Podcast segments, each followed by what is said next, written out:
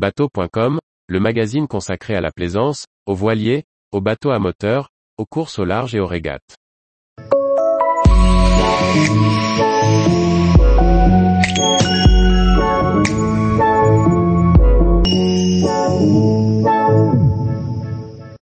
Wellcraft 355, un bateau polyvalent pour naviguer toute l'année. Par Maxime le Riche. Nous avons essayé le Wellcraft 355, le dernier né de la marque américaine rachetée par Beneteau. Avec ce nouveau modèle, Wellcraft se positionne sur le marché des commuters, en parallèle de sa gamme de coque open et renouvelle son ADN. Visite guidée et essai en mer de se commuter d'un nouveau genre. Développé dès 1955, la firme américaine s'est forgée une solide réputation auprès du grand public, en apparaissant dans des séries populaires comme Deux flics à Miami ou Bien alerte à Malibu. Elle s'est également illustrée en décrochant plusieurs records de vitesse en longue distance ou en run.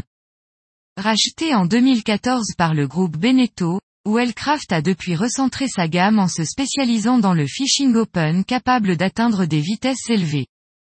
Le Wellcraft 355 trouve son inspiration dans le concept de commuté, qui a été développé aux États-Unis au siècle dernier. Ce type de bateau long et étroit, permettait à la haute bourgeoisie new-yorkaise de relier Manhattan au Connecticut en évitant de passer par le réseau routier.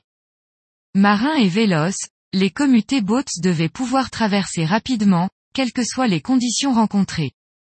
Désireuse de maintenir son image de fishing à haute performance, Wellcraft a repensé l'ADN de sa marque en imaginant le 355, qui préfigure le renouveau de toute la gamme.